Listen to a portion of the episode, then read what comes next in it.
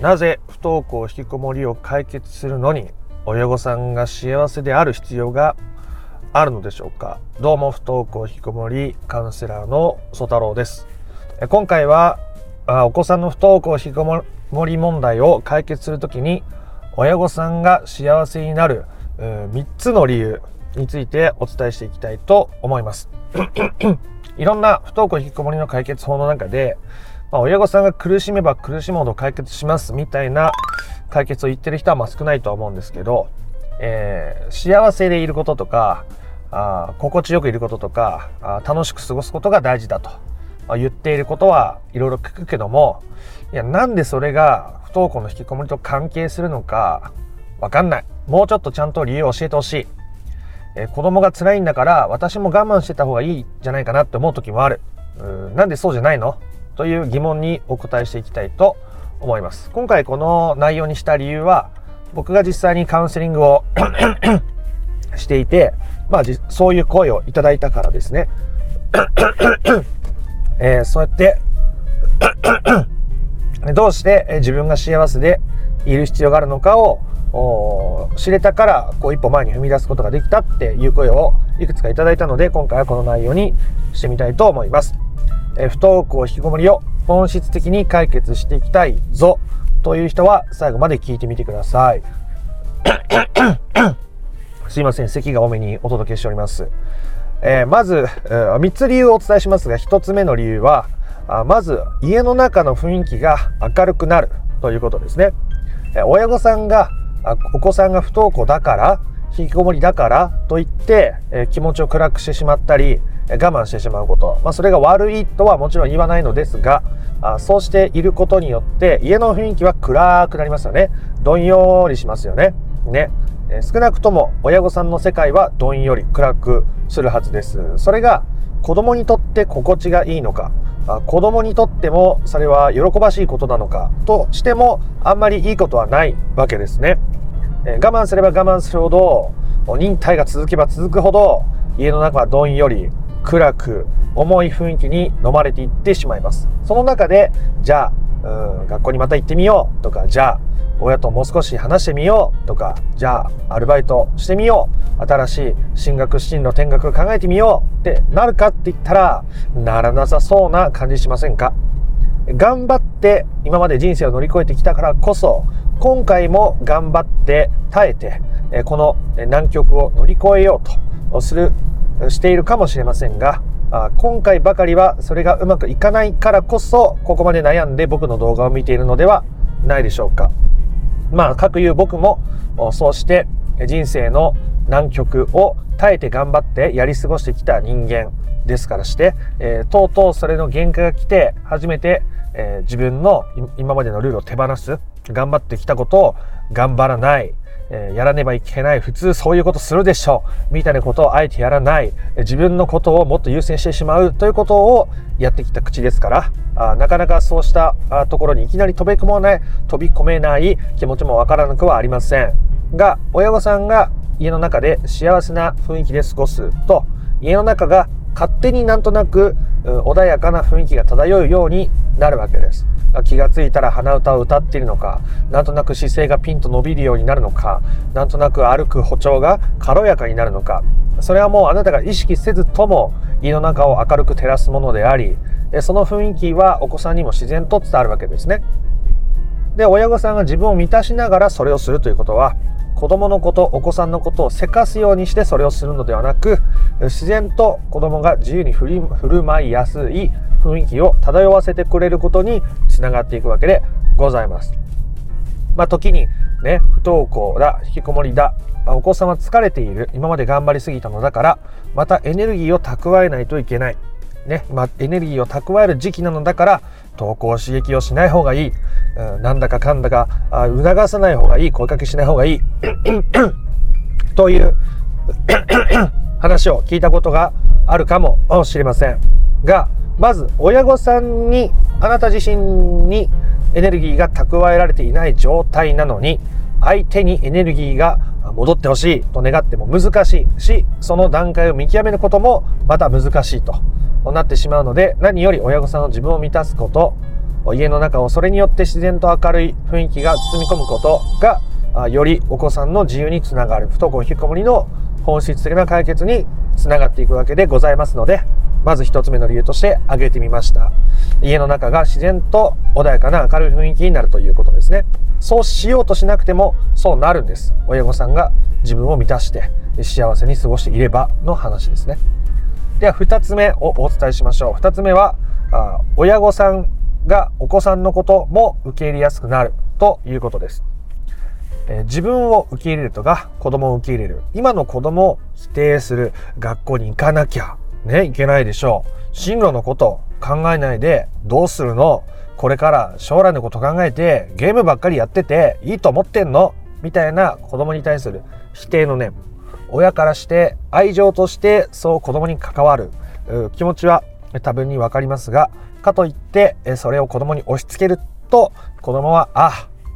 自分はダメなんだ。あ周りの友達は同級生は学校に行ってる子がほとんどなのに自分はいけないダメな人間なんだ。きっと社会に出ても役に立たないし周りからいい目で見られないだろう。こんな僕がこれから外に出てこんな私はこれから外に出て、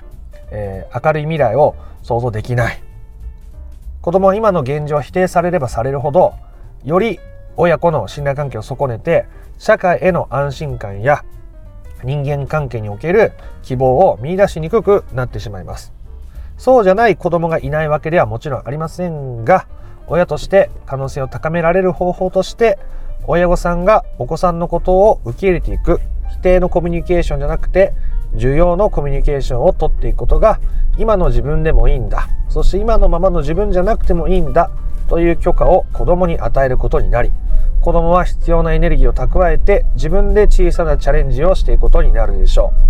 う。だからこそ子供のことを受け入れるということはめちゃめちゃ大事なわけですがあそんなに今僕からね話を聞いてじゃあ受け入れます受け入れられましたとなるほど簡単な問題でもないわけでありますので、えじゃあどうしたらいいかというと親御さんがまず自分のことを受け入れる必要があるわけですね。自分のことを受け入れる自己需要をするということです。え子供にイライラするムカムカするすごく不安になる悲しくなる絶望してしまいたくなるもうどうしていいかわからないと気持ちが荒れてしまう。そんな自分も受け入れる。そんな自分も受け入れる。でこういうことやりたいな。休みたいな。本当はゆっくりしたいな。ダラダラしたいな。そういう自分も受け入れる。両方の自分がいていいんです。両方の自分を受け入れていく。ということがとても大切になるわけですがそれをするためにもエネルギーが必要ですね。今までと違うことを選択する。人間にはエネルギーが必要です。今までと同じことを繰り返す。子供に干渉する。先回りする。イライラする。悲しくなる。不安になる。今までやってきたことは人は少ないエネルギーで繰り返すことができます。でももうなるべく繰り返したくない。なるべくイライラしたくない。ムカムカしたくない。この苦しみを手放したい。不登校引きこもりを本質的に解決したいのであればあれば受け入れていく必要がありますね。新しい選択をしていく必要がありますね。新しいエネルギーが必要になりますね。だからあ自己需要、自分を受け入れることがとても大切になっていくわけです。自分を受け入れていく。新しい、えー、自分を受け入れる。新しい選択をする。エネルギーが必要だ。じゃあ親御さんが幸せに過ごすことによってエネルギーが満ちた状態でそれらに取り組むことができるようになると子供のことも受け入れられるようになるので子供との信頼関係が取り戻されるし子供がだんだんエネルギー溜まってきたかなっていうのもなんとなくつかめるようになってくるしだったらこういうふうにしてみたらっていう促しがね子供との信頼関係ができた上で伝えられることができてじゃあそうしてみようかなっていうねコミュニケーションが取れるようになることもあるしえー、そうして不登校引きこもりは本質的な解決に向かっていくわけです。ので、えー、親御さんが幸せでいるということは子供を受け入れる力になる前に自分を受け入れる力になるしそのエネルギーを作るためにも親御さんは幸せで過ごしていくことが大事です自分に余裕がないのに、ね、苦しいのに非常に苦しくて悩んで辛くてもうどうしようもない時に自分のことを受け入れるとか子供のことを受け入れるとかそんなことができる人はもうほとんどいませんので僕もできませんので、え自分のことを受け入れるために自分のご機嫌をとっておきましょう。ということですね。では3つ目お伝えしたいと思います。3つ目は子供と自分との境界線を明確に引きやすくなるということです。よく子供にこういう声かけをするのはいいでしょうか？子供にこんな風に関わるのはいいでしょうか？という質問や相談を受けます。ね。それが子供の境界線を脅かすものなのか、自分の領域を脅かすものなのか、ね、その判断をしないといけないわけです。子供の人生に過度に干渉することが子供の生きる力を奪ってしまうからので、しまいますので、えー、そういう境界線をちゃんと引いて、ここまでは自分のことだから自分で考えてやる。でもここから先は子供の問題だから子供に干渉せずに子供に判断を任せる。仮に学校に行かないという決断。学校に行くかどうかわからないという今の状態であれどそれを尊重するということが時に大事になるわけですが子供から何か要求があるという時にもどこまでやっていいかもわからないのは親御さんがまず自分の領域が明確じゃないからですね。自分の領域で何ぞやというとあなたが心地よく過ごせる生活がそこにあるかどうかと考えてみればいいと思います。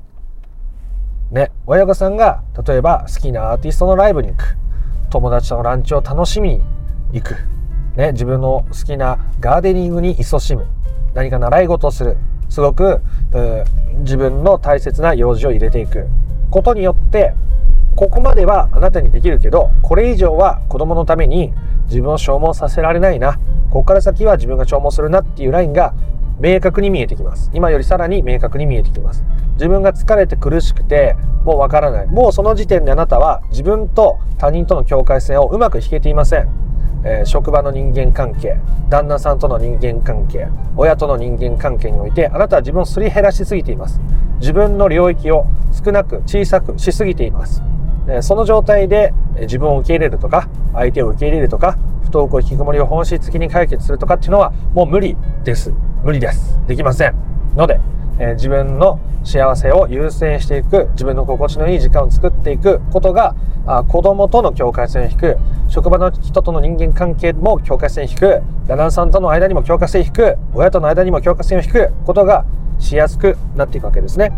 そうすると子供は子供で自分の人生にエネルギーを注げるようになるので不登校引きこもりが本質的な解決に向かいやすくなっていくというお話でございます。ね、あの親御さんが幸せでいるっていうのはめちゃめちゃに有意義なわけです。てかそもそも幸せな状態で心が満ちていればお子さんの不登校引きこもりが問題だというそのあなたの問題意識すらもうなくなって消え去ってどうにでも良くなってしまっていることでしょう。なのであなたが不登校引きこもりを本質的に解決したいと思うのであればあなたが幸せな時間を増やしていく手に入れていくってことが必須条件になるわけです。それがそのものが解決と言っても過言ではないほどに重要なものですので、えー、簡単に振り返っておりますね。3つお伝えしました。不登校引きこもりを解決するときに親御さんが幸せである必要がある。理由3つお伝えしましたね。1つ目が、えーえ、家の中の雰囲気がなんとなく良くなるということですね。え、子供に、え自由に過ごしていいのよとか、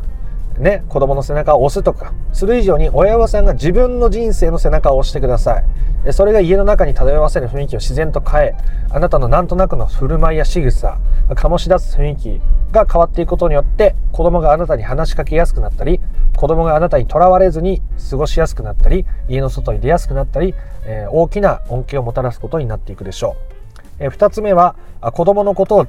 を受け入れる力にもなっていくわけです。子供のことを否定せずに関わることが大事。でもそういう親御さんはそもそも自分のことも否定しながら生きているわけです。だからそういう自分も受け入れていく必要がある。それ今までとは違う選択肢を取っていくことになる。それには新しいエネルギーが必要になるので自分を満たしていくことによってそうしたエネルギーもより大きくなっていくわけですね。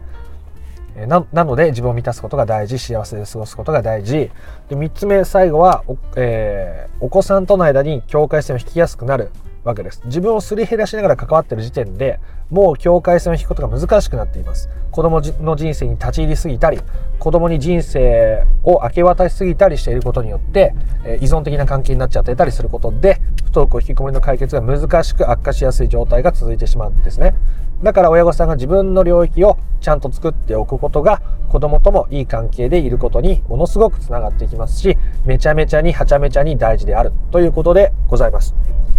ね、こんだけ大きな恩恵があるんですから自分の機嫌をとって幸せに過ごすことを優先してくださいね。